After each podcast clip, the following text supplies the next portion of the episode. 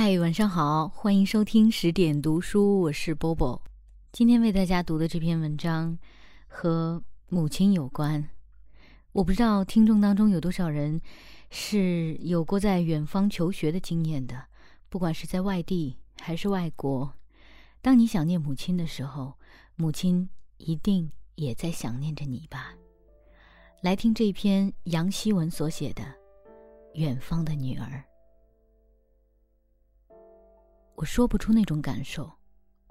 我五旬的妈，为了迎合与我五个钟头的时差，掐着点儿在她那边凌晨四点起来，小心翼翼在微信上和我说话，试探着：“孩子，你要是有时间，就给妈妈打个电话。”妈妈可以晚一会儿去上班。要是没有时间也没关系，你继续忙你的，不用管我。他也在深夜看到不知哪个网友的激烈留言而睡不着觉，第二天心事重重的叮嘱我：“孩子，要是网上大家有啥说不好的，千万别往心里去啊！不管你做什么。”都有人会不满意。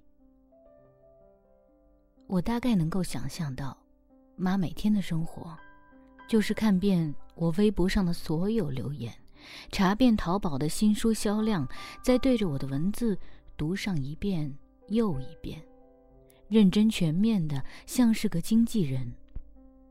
有一次，他打电话给我，还没来得及寒暄，就把一口东北话说得慌张急促。快看看微博上的读者，在淘宝订了书，都好几天了也没给人家发个货，赶快查一下怎么回事，别让人家白等。他又在我度假的时候，对着我连不上网的微信催促着：“快回来更新吧，大家都等着急了。”他甚至每个周末去加班，只为那很少的加班费。转头却对我这个唯一的孩子任性的说：“孩子，妈妈想继续攒点钱，给你在机场旁边买个小单间儿，你回来的时候不用折腾太远，能安心写作。”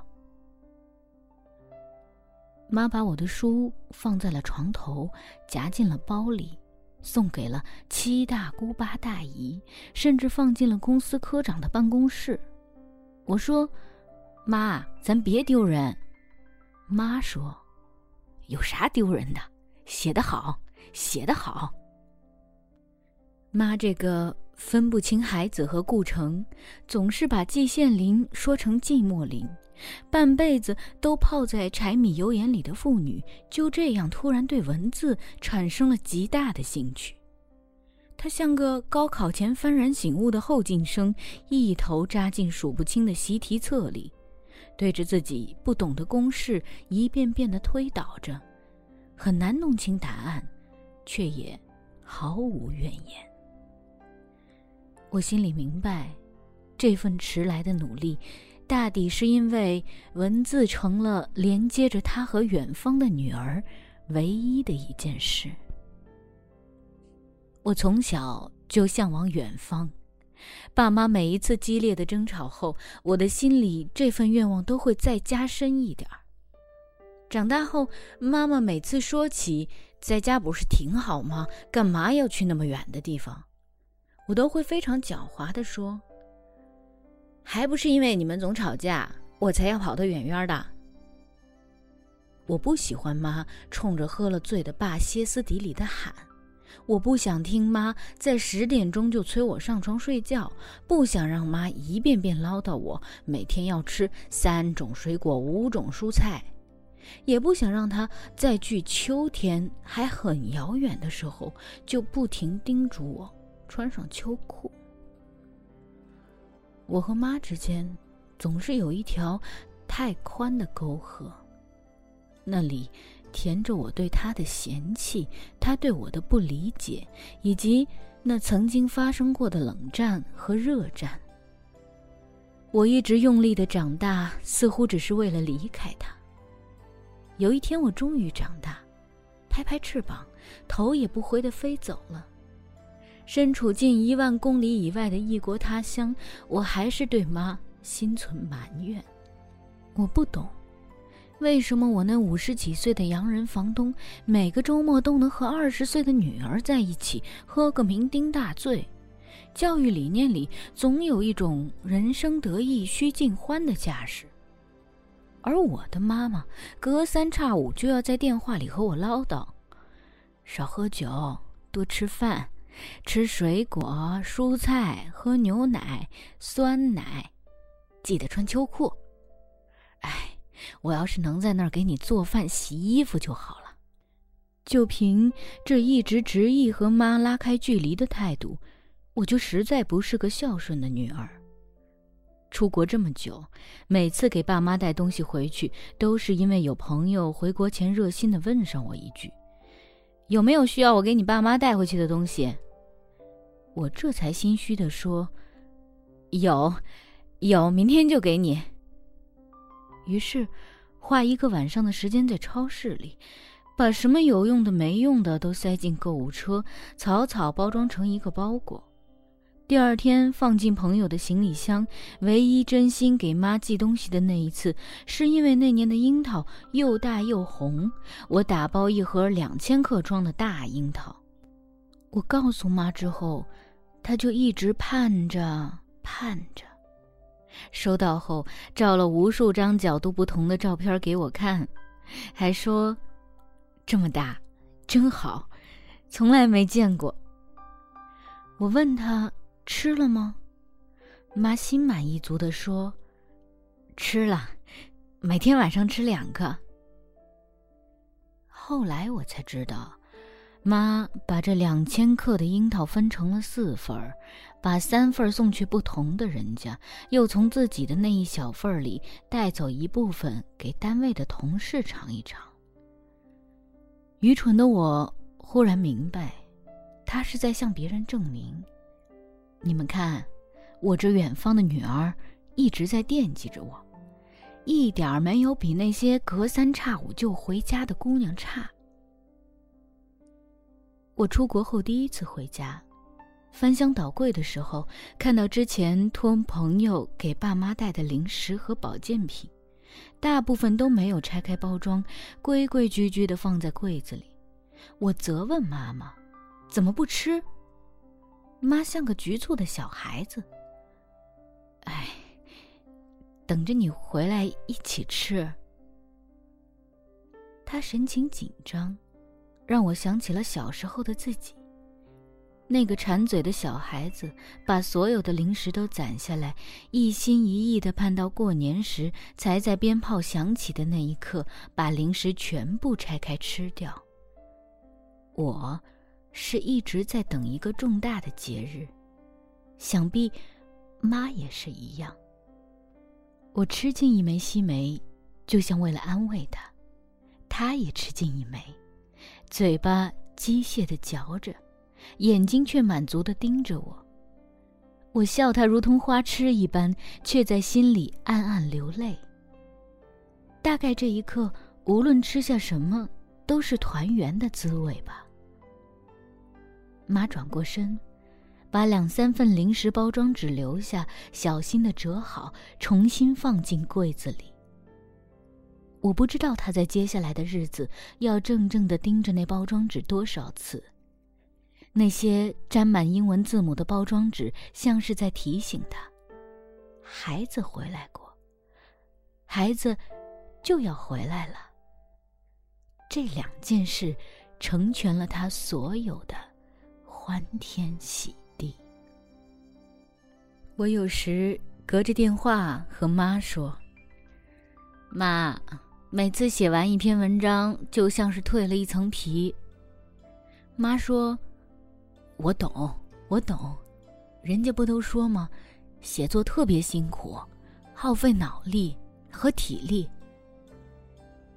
他一辈子没有和文字打过什么交道，哪里懂得？”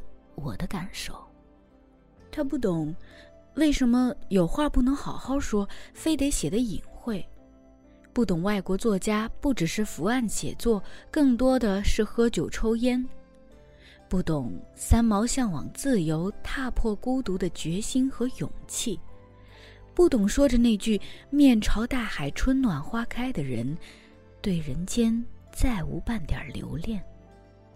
他懂得，我熬到凌晨三点，饥肠辘辘、崩溃时的大哭，孤独时的无助，还有那些一个人要度过的寒冷和炎热。他懂得，我笨拙的手艺做不出一盘家乡的酸菜粉。他懂得，我脆弱的性格，一定在远行的路上受了很多苦。他懂得，远方的女儿没有妈妈待在身边。人类真是奇怪的动物。越爱一个人，越觉得他不够坚强，不够聪明，不够幸运，好像总会受伤，总会受人欺负，不管去哪里，活起来都非常艰难。我每次打电话给妈，还来不及问她好不好，她就总是急急忙忙地问我：“你好吗？那里冷吗？那里热吗？你吃饭了没有？都吃了什么呀？”最近有没有感冒？心情好不好？他从来不把自己的生活挤进我们的聊天里，仿佛东北那片大地上，夏天不会热，冬天不会冷，妈从不会感冒，也总是心情很好。我记得小时候和妈一起去买菜。我第一次看见豆角，觉得特别奇怪，就伸出手一根一根的挑。卖菜的大婶还一脸不高兴：“这咋还带挑的呢？哎，这小孩别碰！”我缩回手，一脸委屈，把眼泪紧紧的含着。那时还瘦弱，含蓄的妈突然间炸开了一般喊：“怎么的？”买个菜也不让挑啊！你怎么还说孩子呢？妈带着我愤愤的离开，一路还不忘扯着脖子和卖菜的大婶对骂。那个景象，我记了那么多年，以至于我一直都有这样的幻想：妈一辈子都会保护我，她会在我任何受委屈的时刻毫不犹豫的赶来。可是，妈渐渐的看不懂、听不懂，也赶不来我的世界了。而一转眼，就到了我要保护妈妈的年龄。很遗憾，我还是没有找到填平我们之间那条沟壑的办法。但是我已经开始去认真的理解成长的这份责任。我会把所有光鲜的一面拍成照片给他看。如果能发给他在餐厅吃的烤鱼和红酒，就不让他知道我图省事儿扒拉一下冷饭；如果能让他看到我在外面旅行的照片，我就尽量不让他知道我为了这次旅行没日没夜工作的辛苦。每每到了晚上十点，我都要在微信上和他说：“晚安，妈妈，我爱你。”然后放下手机，继续写毫无头绪的一百篇稿子。我从来都不知道妈如何用她不太灵光的中年人脑袋去应对快速的互联网。我只知道，不管我什么时间发了文章，她都会第一时间转发、点赞、打赏，用她所有的方式告诉我：远方的女儿。妈妈一直在支持你。我常喜欢和人讲这样的笑话，重复了一遍又一遍，还是觉得乐此不疲。最开始卖书的时候，我看到有人在网上一口气订了三本，顿时觉得信心大增。后来和妈妈聊天时，她却说起：“嘿嘿，宝贝儿，我那天……”在网店订了三本书。有一天在微博上发表文章，看到有个人给我打赏了九块九，正得意忘形的时候，妈妈在微信上告诉我：“宝贝，女儿写的真好，我给你打赏了。”我常想，一个人的生命能有多少部作品？这些作品又是为了什么？是为了生活，为了梦想，还是为了别的什么？我总是把梦想摆在第一位，一副牺牲了什么都不怕的姿态。可是从此以后，我的梦想中多了另一层意义。我一刻不敢停的努力着，就是怕这个美滋滋的老太太有一天没有了炫耀的东西，在人群中沮丧的低下头。我想，如果妈妈爱看，那我就一辈子写给她看。妈一辈子低调，害怕出糗，连在人群中讲话都总是词不达意。而如今，她大大方方的把我的每一篇文章转发，带着炫耀的气势，坚持写上“我女儿写的”。我这个远方的女儿，看着那几个字，呜呜咽咽的。哭了起来。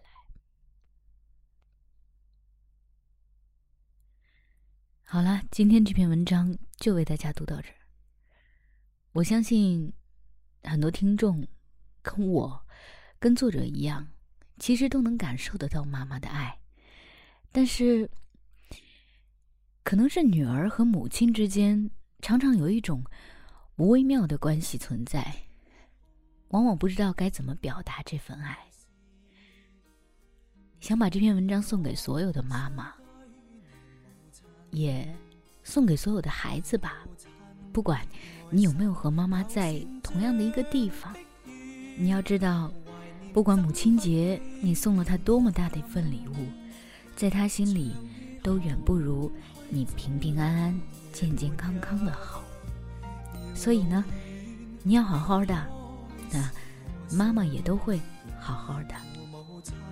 好了，最后再提醒一下，这篇文章呢是选自于十点读书最新出品的新书《愿所有美好如期而至》，大家已经可以在各大购书网站上买到这本书了。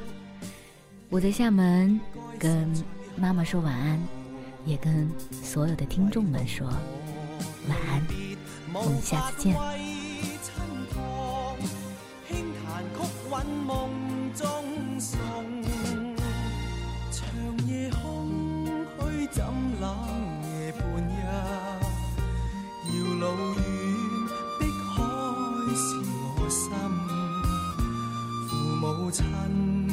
心又善像碧月，常在心里问何日报。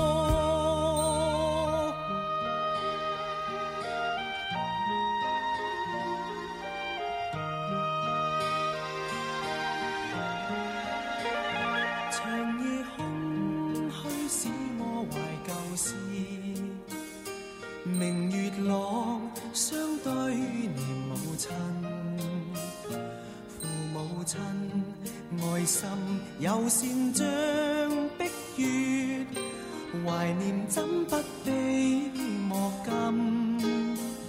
长夜空虚怎冷夜半日？遥路远，碧海是我心。父母亲，爱心又善像。在心里问何日报？亲恩应该报，应该石取孝道。唯独我离别无法为亲旁，轻弹曲韵梦